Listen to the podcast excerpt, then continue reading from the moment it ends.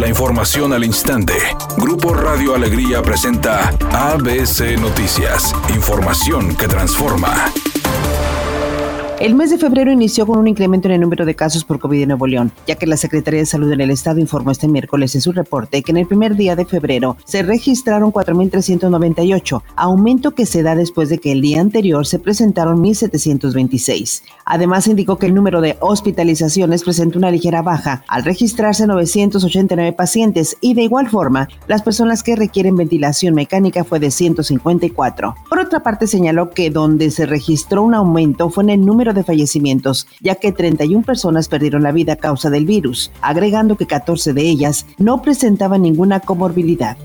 El presidente López Obrador informó que el subsecretario de Gobernación Alejandro Encinas visitará Nuevo León para atender el problema de las personas que han desaparecido en la carretera que conduce a Tamaulipas, la localización de fosas clandestinas y proporcionar un informe de las más de 6.000 personas que han desaparecido en la entidad. Buscar a desaparecidos en fosas, en barrancas, en los sitios donde los enterraron. Editorial ABC con Eduardo Garza. En unas semanas en San Pedro y Santa Catarina los agentes de tránsito ya no aplicarán boletas de multa. Ahora entregarán citatorios para que un juez decida la modalidad y la forma de pago, ya sea trabajo comunitario o sanción económica. Se están modernizando y están probando. Ojalá les den buenos resultados.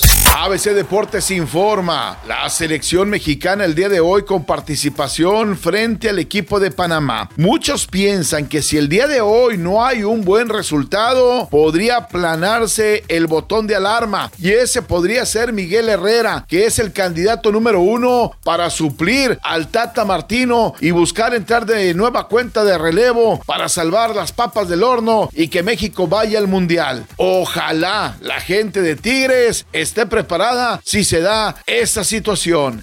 Yuri y María León se agarraron del chongo vía Twitter. Resulta que la jarocha compartió un tweet presumiendo que pronto saldrá su nueva canción. Ni tarda ni perezosa, María León le contestó diciéndole que esa canción se parecía mucho a una que ella ya había grabado. La jarocha también le contestó y le dijo que qué raro, que porque ella la grabó hace más de un año. Total, cuento de nunca acabar. Una a una se estuvieron contestando y es fecha que no se sabe quién grabó la canción primero.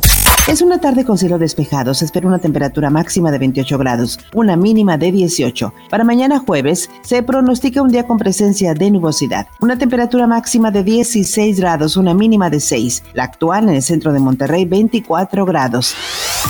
ABC Noticias. Información que transforma.